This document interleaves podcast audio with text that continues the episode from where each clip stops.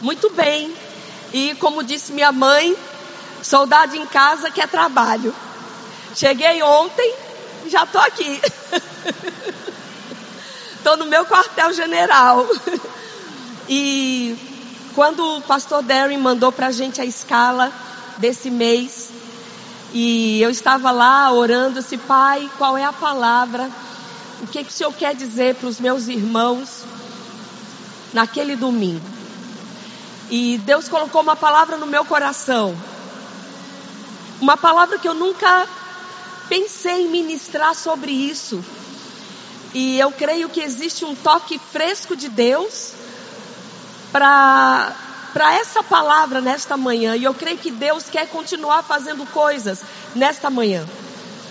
É, quando nós falamos que Pastor Eli ele diz hoje é um culto de milagre, sabe? Isso não pode ser um, um jargão.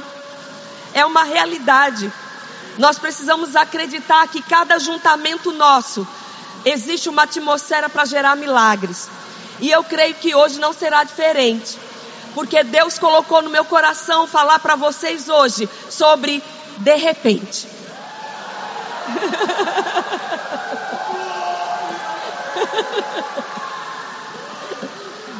Alguém está aguardando um de repente?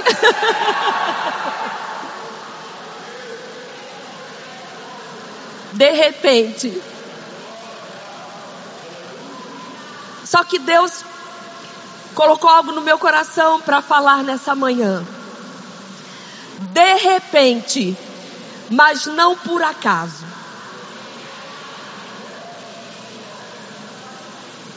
De repente, mas não por acaso. A palavra de repente, se você for buscar num dicionário definições para de, de repente, você vai encontrar que de repente é aquilo que acontece de súbito. É uma ação repentina que não era esperada. De repente significa um imprevisto. E a gente costuma dizer: "Ah, não sei como é que foi, só sei que foi de repente", né? De repente. E embora para nós a palavra de repente carregue esta ideia de algo que aconteceu subitamente, meio sem explicação, né? Ai, eu não sei explicar, mas foi de repente. Sabe que na maioria das vezes, os de repentes têm uma história por trás deles. Histórias boas e histórias ruins. Mas se a gente parar para analisar cada de repente, tem uma história por detrás dele. Por exemplo, é muito comum nos nossos dias, e eu sei que todos nós aqui já vimos, notícias de casas, de prédios que de repente desabaram. O prédio estava de pé num dia, no outro caiu.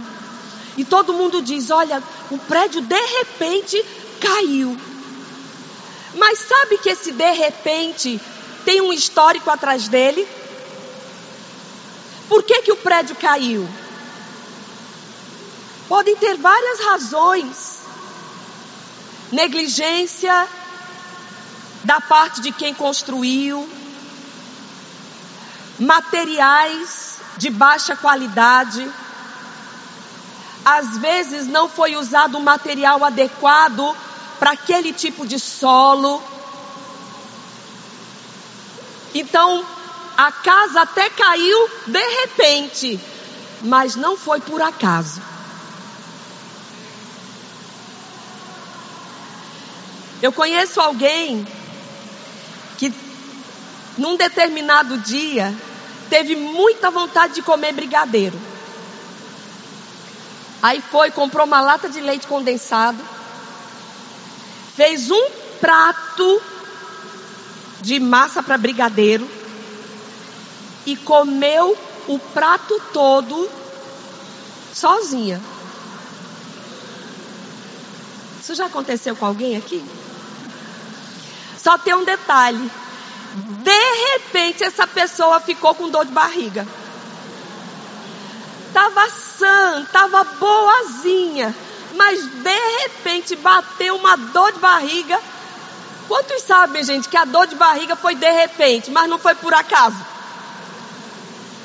Quer ver algo que é muito comum na vida da gente, dona de casa? Quem aqui já experimentou acabar o gás na hora que está fazendo o almoço? Caramba, faltou gás. Mas olha, a gente já sabia que aquele gás estava durando muito. A gente já tinha ido lá, né? Já tinha dado uma levantadinha no botijão. Então o bom senso dizia: tá na hora de comprar um gás, tá na hora de pedir um gás.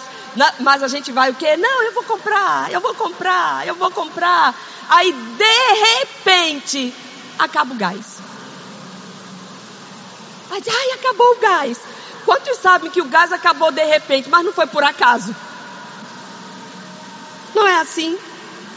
E sabe, queridos, a Bíblia, a palavra de Deus, ela nos mostra muitas situações que aconteceram de repente. Histórias que mudaram de repente mas nenhuma delas foi por acaso. E eu estava me lembrando de um personagem na Bíblia, um homem chamado Sansão. A gente não tem tempo de ler todos os textos, mas se você, a gente sempre está recebendo novos convertidos. Então, se você quer saber mais sobre a história desse grande homem, você na sua casa você abre o livro de Juízes e você vai encontrar a história de Sansão no livro de Juízes, do capítulo 13 a 16. Você vai encontrar tudo que eu vou narrar aqui sobre Sansão. Mas não dá tempo da gente ler. Mas, queridos, Sansão ficou conhecido na história e é conhecido até hoje como o homem mais forte que já existiu. Mas a Bíblia também conta pra gente a história de Sansão. Sansão foi o homem mais forte que já nasceu neste mundo. Só tem um detalhe. Sansão, o homem mais forte, perdeu a sua força de uma noite para o dia. Perdeu a sua força de repente. Qual é a história de Sansão? Sabe que Sansão não era forte porque ele fazia academia? Porque ele levantava muito peso? Sabe que Sansão não era forte porque ele tinha uma dieta à base de muita proteína e baixo carboidrato? E tudo isso é maravilhoso fazer. E quem faz tem força mesmo. Quando eu vejo Tereza, digo, uau, a baixinha tem força, viu? E nós podemos ficar fortes produzindo esta força, fazendo exercícios. Mas a força que Sansão tinha no corpo dele não, não era algo que ele havia produzido. A força que Sansão tinha era um presente de Deus na vida dele era uma força sobrenatural. Havia um propósito de Deus para ter dado a Sansão aquela força para ele. Sansão nasceu para ser o libertador de Israel. Sansão nasceu numa época, num tempo em que o povo que mais perseguia Israel o maior inimigo de Israel era o povo filisteu. E Sansão tinha essa força toda dada por Deus para quê? Para se amostrar? Não, para proteger Israel, para libertar Israel das mãos dos filisteus. O livro de Juízes conta um episódio muito legal quando diz que os inimigos, que os filisteus vieram contra Sansão, vieram para prender Sansão. E gente, tinha uma carcaça de um jumento no chão. Sansão olhou assim em volta, não viu nenhum objeto, olhou para a carcaça do jumento e disse: "Espera aí". Arrancou a queixada do jumento e com essa queixada ele sozinho matou mil homens sozinho, mil homens, rasgava um leão com as mãos. Um homem extremamente forte. Sansão foi juiz sobre Israel durante 20 anos. Sansão ele era um herói nacional. Fazia parte da equipe dos Vingadores daquela época. Ele era um super-herói. Mas tinha um detalhe, queridos. Sansão tinha uma fraqueza. Sansão era propenso à lascívia, dominado por sexo. Sansão não podia ver uma mulher bonita na frente dele. E ele não se importava se aquela mulher era uma mulher do povo inimigo do seu povo. Passou na frente dele, ele ó, passava a rede. Satisfazer a carne dele era mais importante para ele do que honrar a unção que Deus depositou na vida dele.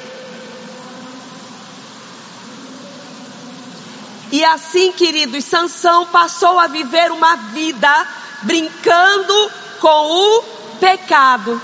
Ele era ungido? Era. Ele tinha um chamado? Tinha. Era um herói? Era. Temido pelos seus inimigos? Sim. Mas passou a ter uma vida brincando com o pecado não considerou o que Deus tinha para ele, não honrou a unção de Deus na sua vida. Vocês estão entendendo, queridos? E a Bíblia diz que um abismo chama outro abismo.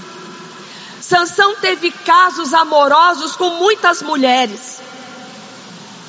Até que chegou uma por quem ele ficou arriado os quatro pneus e o estepe. Sansão teve várias mulheres, mas é interessante que o povo só se lembra do nome de uma. Quem? Ah, tá vendo? Foi quem ficou famosa na história. Mas ela não foi a única. Dalila foi a cereja no bolo.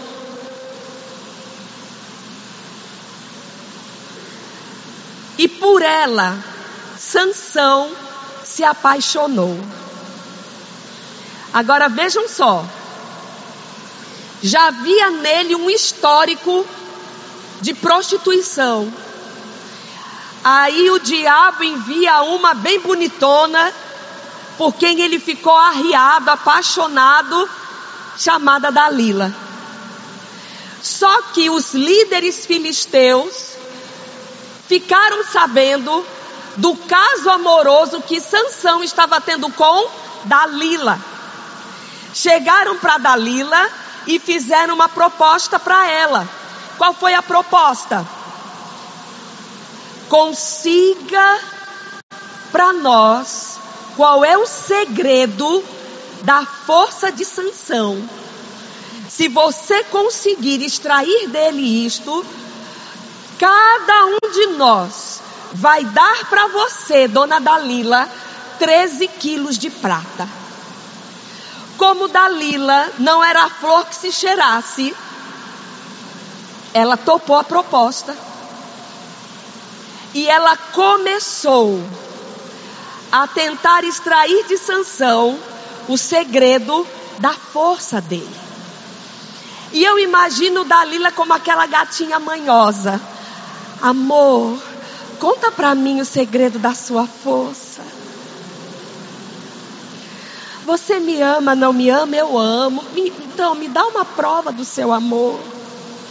Conta para mim, vai. Qual é o segredo? Eu também te amo. Eu vou guardar esse segredo só para mim. E o bobo, brincando com ela. Sabe, queridos, é terrível quando alguém começa a brincar com o pecado. Porque essa pessoa começa a andar na beira do abismo e nem percebe. E ele começou a brincar com ela e começou a enganá-la. E você vai encontrar isso lá no livro de Juízes. Ela disse: Amor, conta para mim o seu segredo. E aí ele disse: Olha, se eu for amarrado com sete tiras de couro, eu perco a minha força. Aí, queridos, me desculpa a expressão, a sem vergonha da Dalila, né? Prendeu Sansão com as sete tiras de couro, os soldados filisteus já estavam lá, aguardando por ele. Quando foi de manhã que vieram prendê-lo, aí Sansão, tá. E ele brincando com aquela situação. E o tonto nem parou para pensar que estava sendo traído. Gente, alguém já disse que paixão emburrece.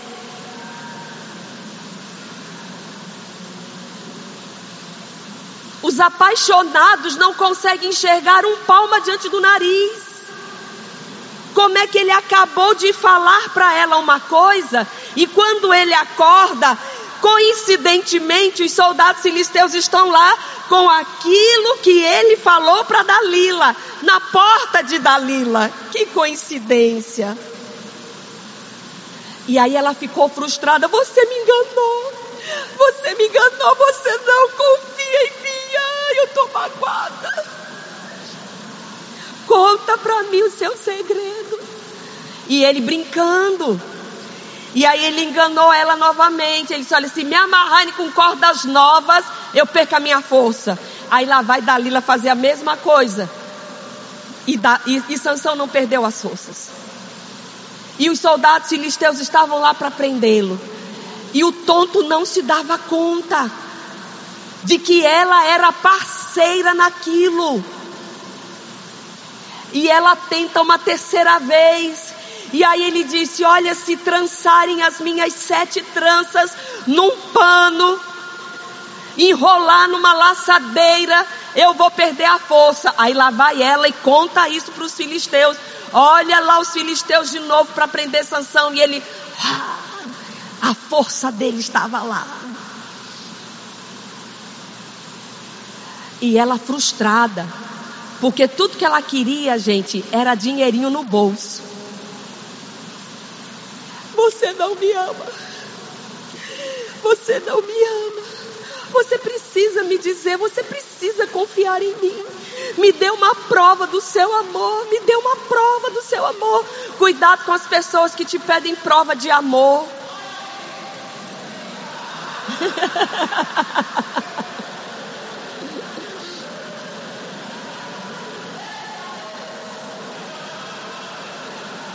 É sério. Gente, eu não sou velha, não. Mas eu venho de uma época em que os, os rapazes espertos, os espertos de plantão, eles costumavam pedir às moças, né? Me dê uma prova do seu amor. Que prova? Me entregue a sua virgindade. Eu quero ser o seu primeiro homem. Me dê uma prova do seu amor. E as tolas caíam quando na verdade elas precisavam pedir a Ele também uma prova de amor. Me dê uma prova do seu amor. Qual? Espere. Espere. Amém. Mas Dalila estava lá no encalço de Sansão. Vocês conseguem pegar o cenário, gente? Ele se prostituindo, brincando com o pecado, mentindo, mas a força dele continuava lá. Até que ela insistiu tanto, insistiu tanto, insistiu tanto, que ele acabou contando o segredo. E ele disse: Eu sou um homem consagrado a Deus. Eu sou nazireu. Nunca passou tesoura no meu cabelo. Se o meu cabelo for cortado, eu vou perder as minhas forças. E ela o traiu novamente. E sabe, queridos, naquela manhã, tudo se fez diferente, porque Sansão, ele dormiu forte, mas quando ele acordou, as forças tinham ido embora. O chamado morreu com ele, mas a unção de Deus não pode repousar no lugar do pecado. Só que quando a unção vai embora, ela vai silenciosamente. E as pessoas vão querer continuar fazendo as mesmas coisas que faziam debaixo da unção, só que não tem mais unção. É só a força do braço. E Sansão, os soldados filisteus estavam lá para prendê-lo, e ele novamente, né, achando que lá. Que uau, quê? Acabou. A força foi embora. A unção foi embora. E o herói de Israel, de repente, passou da condição de herói para bobo da corte dos filisteus. Foi amarrado, foi capturado, furaram os olhos dele e foi levado para a corte dos filisteus, onde ele foi zombado, onde ele foi envergonhado.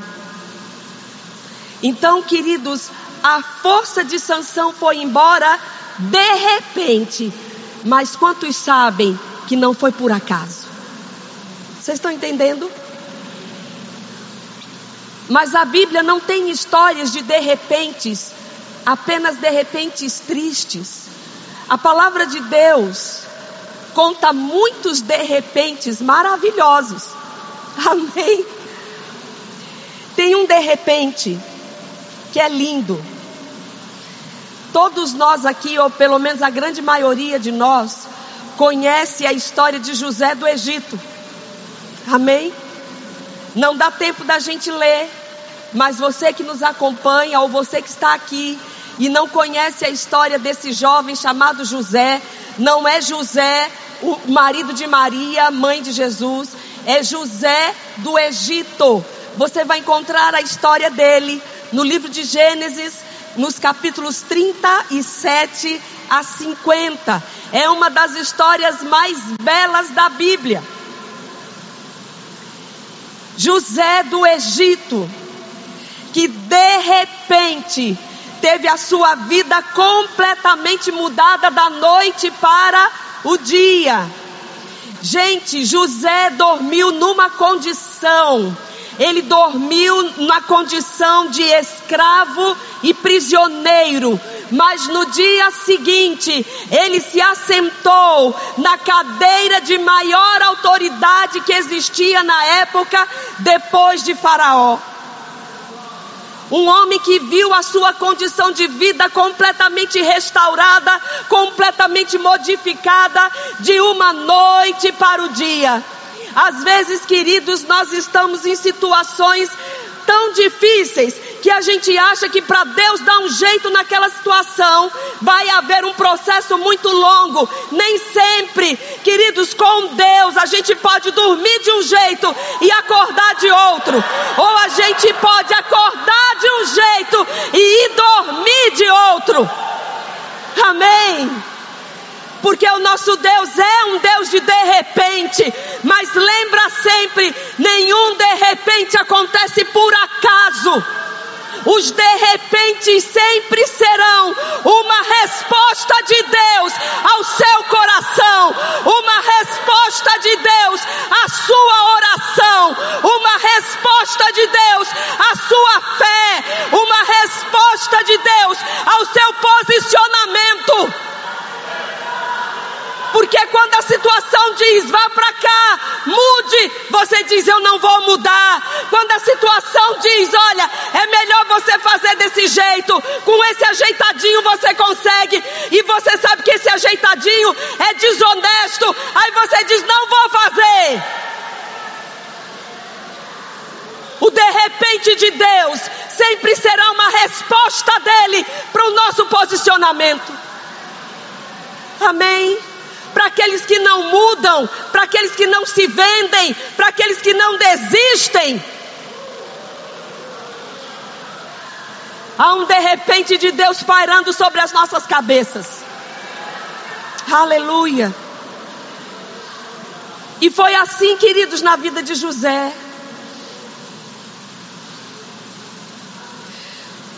Quem foi José? Um jovem que sempre honrou o seu pai Jacó. Não era à toa que era o filho preferido. Aquele filho do coração. José, um jovem que foi traído pelos seus irmãos, irmãos de sangue e vendido pelos seus próprios irmãos como escravo. Foi levado para uma terra estrangeira como escravo. Mas você não vai ver nas páginas da Bíblia um José amargurado, amaldiçoando, murmurando. Você não vê isso na vida de José. Pelo contrário, no meio da desgraça que se abateu sobre a vida dele, José ele perdeu tudo, gente, mas não perdeu a sua integridade, não perdeu o seu temor ao Senhor, não perdeu a sua fidelidade a Deus. Ele teve a oportunidade de se dar bem enquanto escravo, porque a Bíblia diz que ele era, enquanto escravo, ele era servo de Potifar, escravo de um homem chamado Potifar. Só que a Bíblia diz que a esposa de Potifar se apaixonou por José e começou a dar em cima de José e queria ter um caso com José. E José, se ele tivesse perdido a sua integridade, ou se ele tivesse é, não valorizado mais os seus princípios, ele podia pensar: peraí, eu sou escravo, não tem como eu sair dessa situação. Então, deixa eu passar um tempo aqui com a minha senhora, porque com certeza ele ia gozar de mais privilégios privilégios que os outros escravos não teriam. Vocês estão entendendo? Ele ia ser o queridinho da senhora dele. Mas é lindo quando a gente vê na Bíblia que José, ele dá um não bem redondo para a esposa de Potifar. Saiu correndo. E sabe qual foi o, o resultado do não bem redondo que ele deu para essa mulher? Cadeia. Como assim, Mazulê? Que ele não fez nada de errado? Pois é. Mas às vezes as pessoas também sofrem porque estão fazendo a coisa certa. A mulher ficou, gente, tão despeitada, tão despeitada, porque José não quis nada com ela, que o que, que ela fez? Ela levantou uma calúnia contra José, dizendo que ele tentou violentá-la. E por causa disso, José Gente, olha, se já não bastasse a condição de escravo, agora José também ia ser um presidiário. Um escravo na prisão.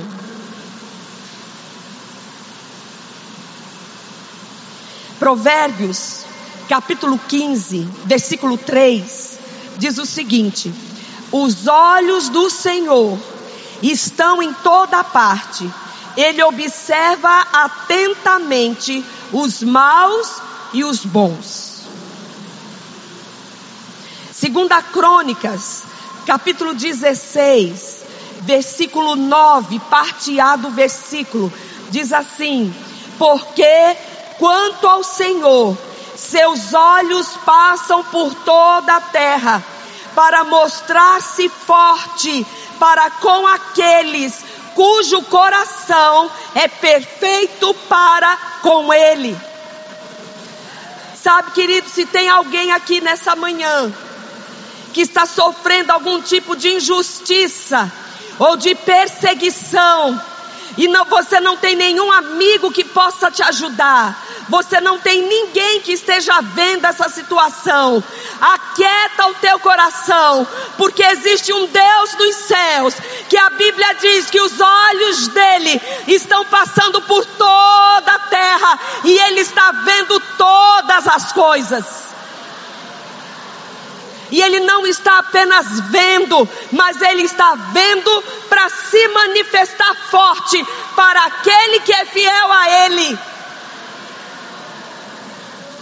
Aleluia. Ele é o nosso juiz. Ele é aquele que se assenta no trono, que está sentado no trono, e é Ele quem julga as nossas causas. É o nosso advogado. Amém? Então, olha, aquieta o seu coração, porque todas as coisas estão nuas e patentes aos olhos de Deus. Ele está vendo todas as coisas. Não deixa nascer no seu coração um desejo de vingança, mas entrega essa pessoa, e eu sei que agora eu estou falando pelo Espírito, entrega esta pessoa que tem te perseguido, entrega ela nas mãos de Deus. Mas não é um entregar com desejo de vingança, não. Abençoe a vida dessa pessoa. E diga, Senhor, julgue a minha causa. Amém. Queridos, parecia que José cada vez mais estava se metendo num buraco. Um histórico terrível, traído pela sua própria família vendido como um escravo para uma terra distante, uma terra estrangeira, na condição de escravo. Se não bastasse ser escravo, agora ele vai para trás das celas. E parecia que cada vez mais José estava se afundando num buraco. Mas José não mudou.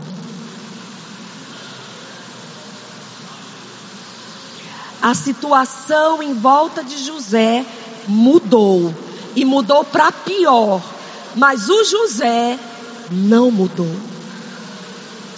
E é isso que Deus quer ver na nossa vida. As coisas podem estar sambando do nosso lado do jeito que for, mas quem não pode mudar é a gente. Amém. Nós aqui precisamos nos manter firmes, nos manter inabaláveis, como nós acabamos de cantar, confiando no seu poder e no seu eterno amor.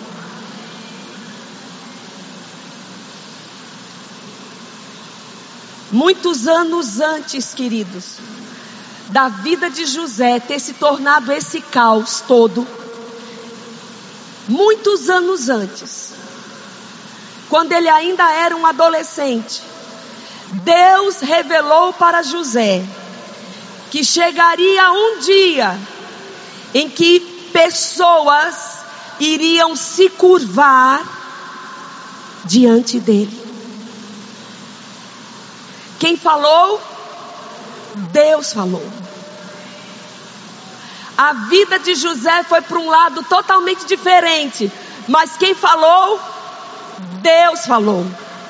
Então não importa para quão distante a gente foi daquilo que Deus falou, Ele mesmo se encarrega de puxar a gente de volta.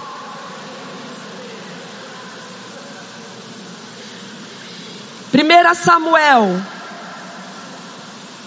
aliás, Números 23, 19, diz que Deus não é homem para que minta, nem filho de homem para que se arrependa.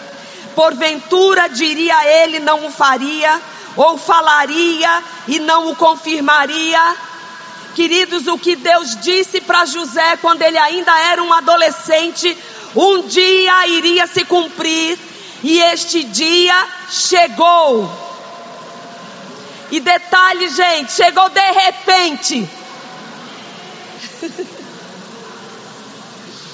1 Samuel capítulo 2, versículo 8, está escrito assim: que o Senhor, ele ergue do pó o necessitado e do monte de cinzas faz ressurgir o abatido. Ele os faz assentar-se com príncipes e lhes concede um lugar de honra, porque ao Senhor pertencem os fundamentos da terra e sobre eles estabeleceu o mundo. É Deus quem ergue, é Deus quem muda a situação. Levanta o homem do pó, do monturo, da vergonha e coloca esse homem assentado junto com príncipes. E Deus disse: Um dia pessoas vão se curvar diante de você, José. E às vezes eu acho que José podia ficar pensando lá na cadeia: como será que isso vai se cumprir? Quem vai se curvar a um presidiário e escravo? Mas o que Deus falou, Ele falou. E aí, gente, aconteceu um reboliço no palácio do Faraó. Faraó teve dois sonhos ficou perturbado com aquele sonho. Mandou chamar todos os magos e os sábios do Egito, porque ele queria que alguém interpretasse o sonho para ele. Não tinha ninguém que conseguisse dizer o que, que os dois sonhos significavam. Aí, de repente, o copeiro de Faraó disse: Ah, meu senhor, lembrei agora. Lembrei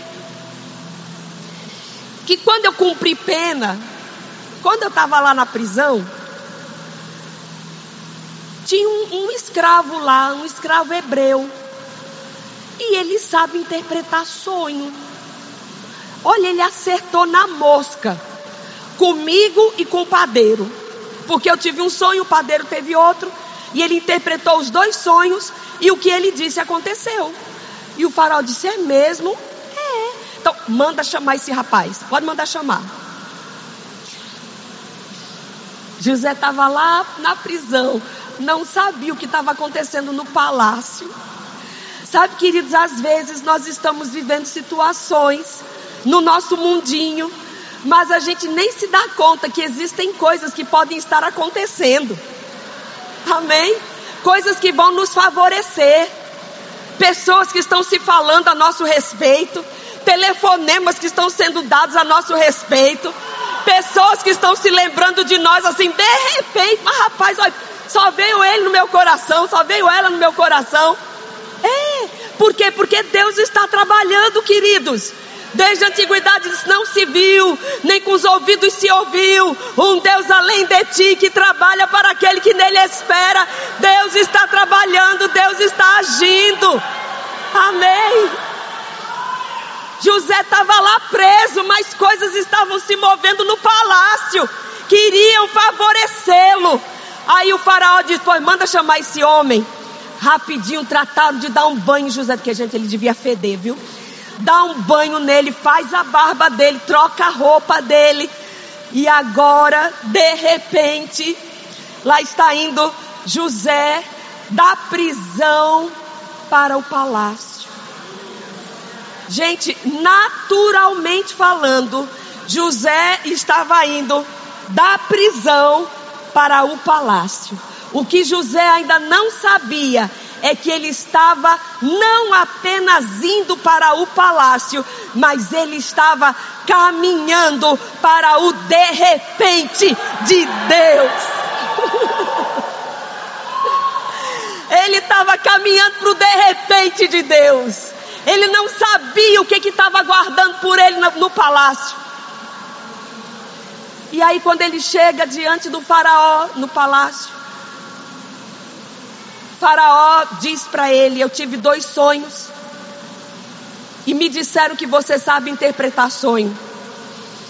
E José é tão lindo que ele disse: Eu não, mas o meu Deus, sim. E ele vai lhe favorecer. E aí, queridos, Faraó começa a contar o sonho. E qual foi o sonho que ele teve? Ele primeiro ele teve um sonho de ele via sete, sete vacas bem gordas. Para quem conhece a história, ele via no sonho sete vacas bem gordas. Mas depois ele via quando chegavam sete vacas bem magras e a aparência delas era terrível. E essas sete vacas magras comiam as sete vacas gordas. E mesmo depois que essas sete vacas magras comiam as sete vacas gordas, as sete vacas magras não engordavam, continuavam magras. E aí ele disse para José: E depois eu tive um outro sonho. Eu vi sete espigas num pé bonitas, grandes, mas depois vi nascendo sete espigas ressecadas, feias. E essas sete espigas feias, ressecadas pelo vento, elas comiam as sete espigas gordas. E aí, gente, de repente, a unção de Deus veio sobre José. Vamos ver? Abra sua Bíblia em Gênesis 41.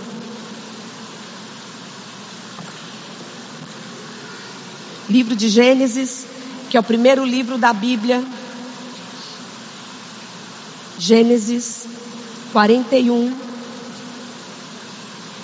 a partir do versículo 40, 25. 41, a partir do versículo 25.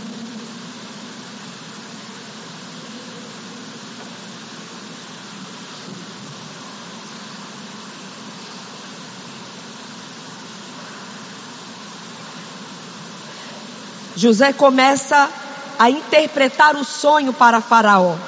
E ele diz assim: O Faraó teve um único sonho, disse-lhe José. Deus revelou ao Faraó o que ele está para fazer. As sete vacas boas são sete anos, e as sete espigas boas são também sete anos. Trata-se de um início, trata-se de um único sonho as sete vacas magras e feias que surgiram depois das outras, e as sete espigas mirradas, queimadas pelo vento leste, também são sete anos. Serão sete anos de fome. É exatamente como eu disse ao Faraó. Deus mostrou ao Faraó aquilo que ele vai fazer. Sete anos de muita fartura estão para vir sobre a terra, a terra do Egito. Mas depois virão sete anos de fome. Então todo o tempo de fartura será esquecido, pois a fome arruinará a terra. A fome que virá depois será tão rigorosa que o tempo de fartura não será mais lembrado na terra. O sonho veio ao Faraó duas vezes porque a questão já foi decidida por Deus, que se apressa em realizá-la. Agora, gente, veja a postura de José. Procure agora o Faraó, um homem criterioso e sábio, e coloque-o no comando da terra do Egito. O Faraó também deve estabelecer supervisores para recolher um quinto da colheita do Egito durante os sete anos de fartura. Eles deverão recolher o que puderem nos anos bons que virão e fazer estoques de trigo que, sob o controle do Faraó, serão armazenados nas cidades. Esses estoques, esse estoque servirá de reserva para os sete anos de fome que virão sobre o Egito, para que a terra não seja arrasada pela fome. O plano pareceu bom ao Faraó e a todos os seus conselheiros, Por isso o Faraó lhes perguntou: Será que vamos achar alguém como este homem em quem está o Espírito Divino? Disse, pois, o Faraó a José: Eis o de repente de Deus.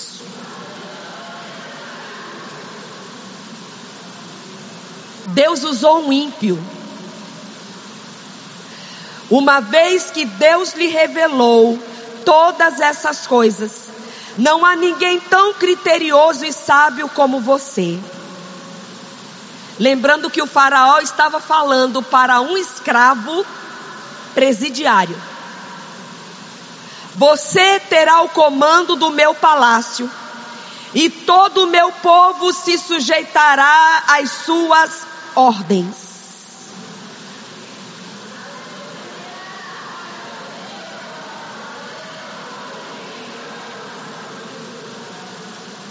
Uma palavra que José recebeu quando ainda era adolescente. Um dia todos se curvarão diante de você. De repente aconteceu. De repente esse dia chegou. Você terá o comando do meu palácio e todo o meu povo se sujeitará às suas ordens. Somente em relação ao trono eu serei maior que você. E o faraó prosseguiu.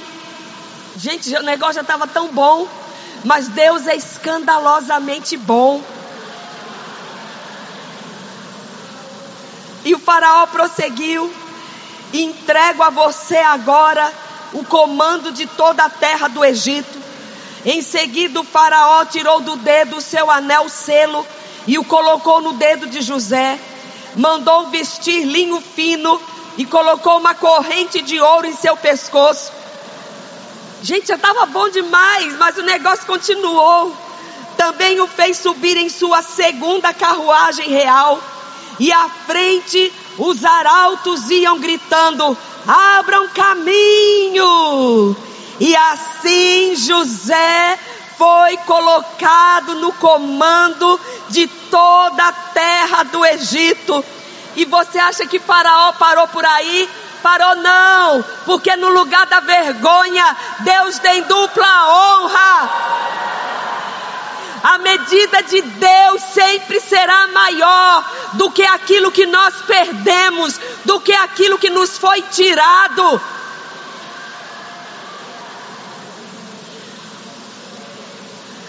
Disse ainda o Faraó José: Eu sou o Faraó, mas sem a sua palavra, ninguém poderá levantar a mão nem o pé em todo o Egito. E você acha que parou por aí? Não parou não.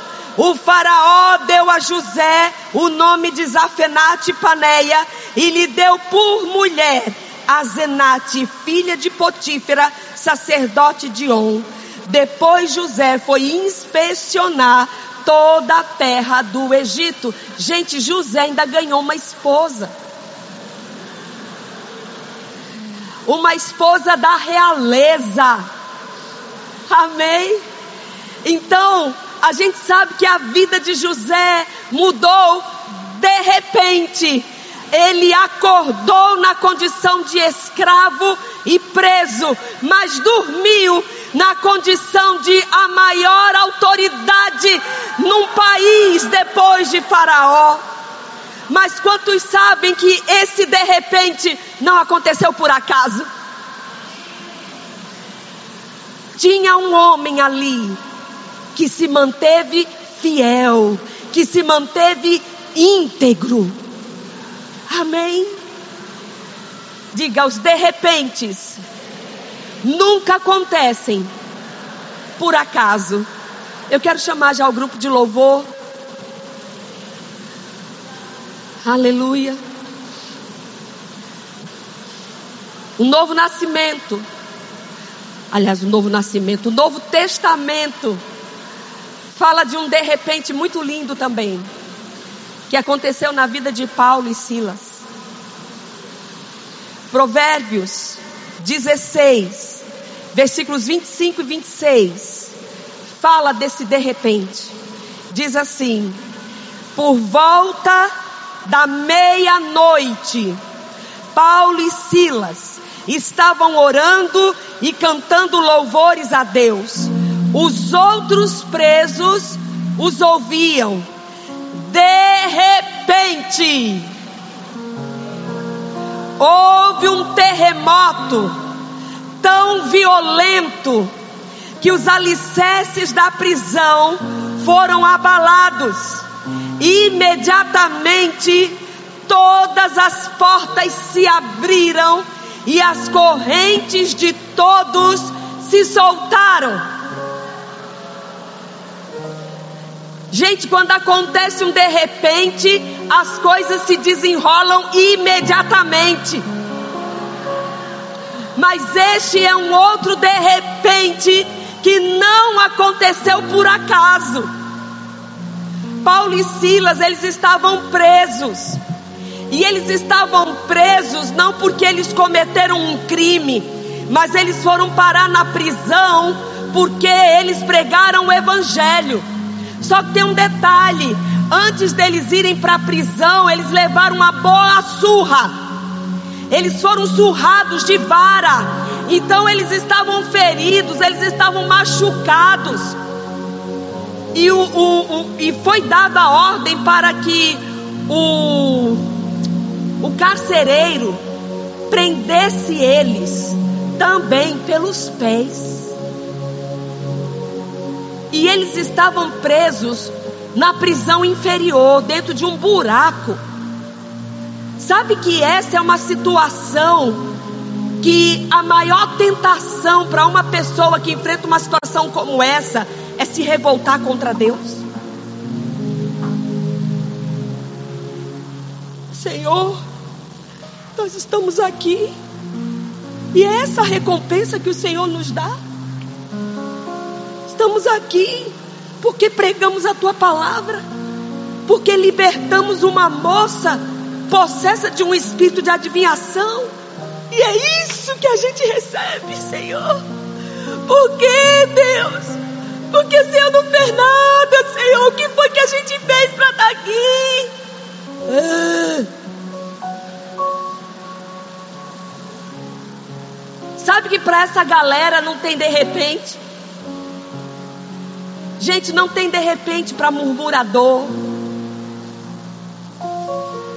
Não tem de repente para os reclamões de plantão.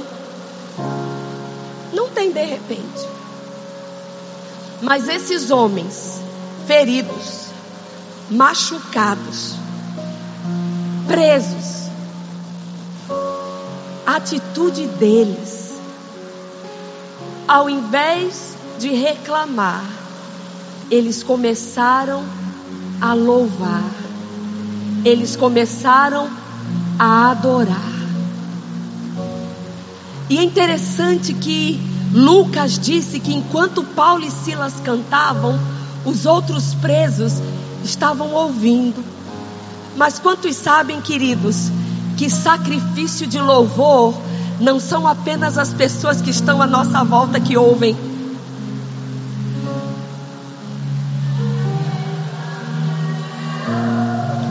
Quando você tinha todas as razões para ficar amargurado, para ficar chateado, para ficar cabisbaixo, ainda assim você abre a sua boca e você resolve adorar ao Senhor. Porque nada para você é mais importante do que Ele. Porque nada pode roubar a sua comunhão com Ele. Nada. E nem ninguém. Nenhuma situação pode roubar isso. Então não eram só os presos que estavam ouvindo aquele louvor, os céus estavam ouvindo aquele louvor. E gente, louvor e adoração na hora da dor.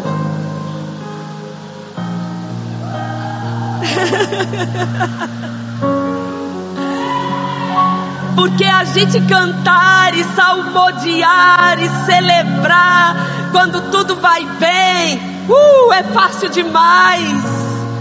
mas louvor e adoração na hora da dor, na hora que a coisa aperta, na hora que a notícia boa ainda não chegou, mas ainda assim você não muda, você não muda, você não muda, você não abre mão da sua posição de adorador, você não abre mão da sua comunhão com Ele, você não abre mão, e quando o diabo estava esperando que você ia abrir a boca para reclamar, para chorar, para murmurar, você ainda consegue abrir a boca para louvar, para gente, o que é que tem que acontecer? É um de repente de Deus. Deus não aguenta, gente. É Deus que não aguenta. Ele quando sabe, eu creio que chega um, um som diferente no céu. Chega um som diferente no céu. E Deus do seu trono, Ele diz: Que som é esse? Que som é esse? Que som é esse? Esse som é diferente. Esse som é diferente. Esse som é som de amor. Esse som é som de uma verdadeira adoração. Esse som é som de alguém que tem fé. Esse som é som de alguém que resolveu não desistir tenho que dar uma resposta para esse som. Eu tenho que dar uma resposta para esse som. E é aí, queridos, quando os de repentes de Deus acontecem na nossa vida. Aleluia. Eu não sei o que você está vivendo. Eu não sei o que você tem esperado em Deus. Mas a palavra do Senhor nessa manhã é que você se mantenha firme. Se mantenha firme. Sabe, as situações podem ir de um lado para o outro, porque gente, situação muda situação muda. Com Deus a gente pode acordar de um jeito e dormir de outro. Lembra sempre disso. Nós somos os servos do Deus Altíssimo, do Deus que para ele não existe impossível, do Deus que ainda abre portas onde não tem portas, do Deus que ainda está abrindo o mar para a gente passar a pés enxutos. É o mesmo Deus, é o mesmo Deus e é por isso que a gente não pode jogar toalha, é por isso que a gente não pode enfraquecer na fé, é por isso que a gente não pode desistir, é por isso que a gente tem que viver na expectativa de milagres. Se não foi hoje, pode ser amanhã. Se não for amanhã, pode ser depois. Mas uma coisa é certa, eu vou viver os de repente de Deus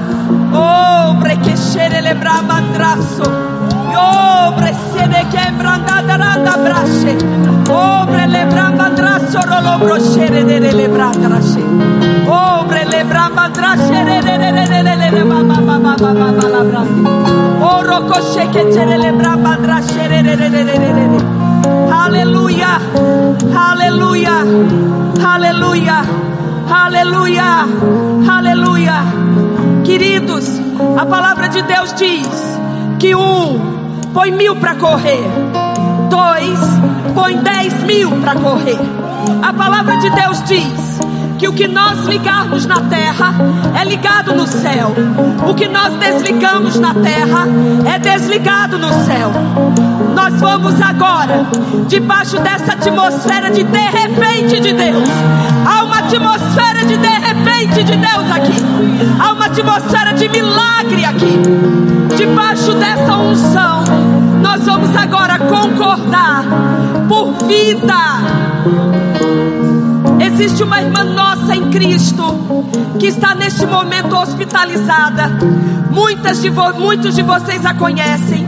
Nossa irmã Sandra, que dedicou uma boa parte da sua vida fazendo um trabalho maravilhoso na igreja de criança. E hoje, um câncer que é mangada cara dela. Satanás querendo ceifar a vida dela. Mas nós, na manhã deste dia, vamos profetizar um de repente de Deus sobre a tua vida, Sandra. Em nome de Jesus, nós nos unimos como igreja e declaramos que você não morrerá, mas que você viverá e você contará os feitos do Senhor. Nós profetizamos na manhã desse dia o de repente de Deus invadindo o seu corpo, do alto da cabeça até a planta do pé, matando toda célula maligna. Em nome de Jesus, nós declaramos vida de Deus,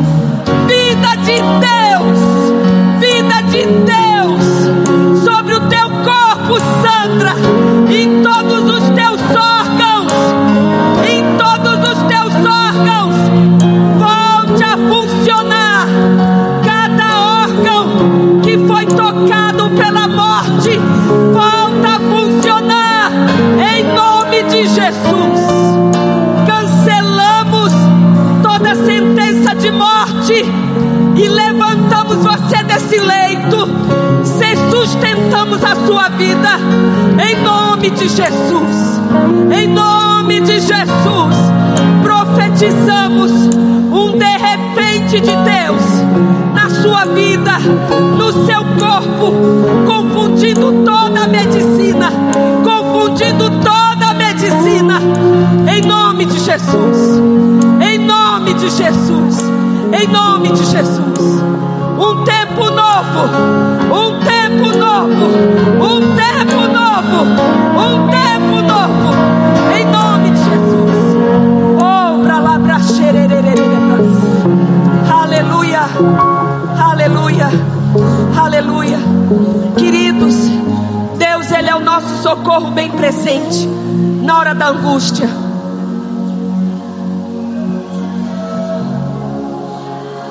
Resposta dele sempre virá na área da nossa necessidade. Para aqueles que precisam de cura, ele é o remédio. Para aqueles que precisam de dinheiro, ele abre porta de suprimento. Mas ele é a nossa fonte. Ele é a nossa fonte. Não tira os teus olhos da fonte. Não coloca os teus olhos onde não é a fonte. Tem muita gente colocando os olhos onde não é a fonte.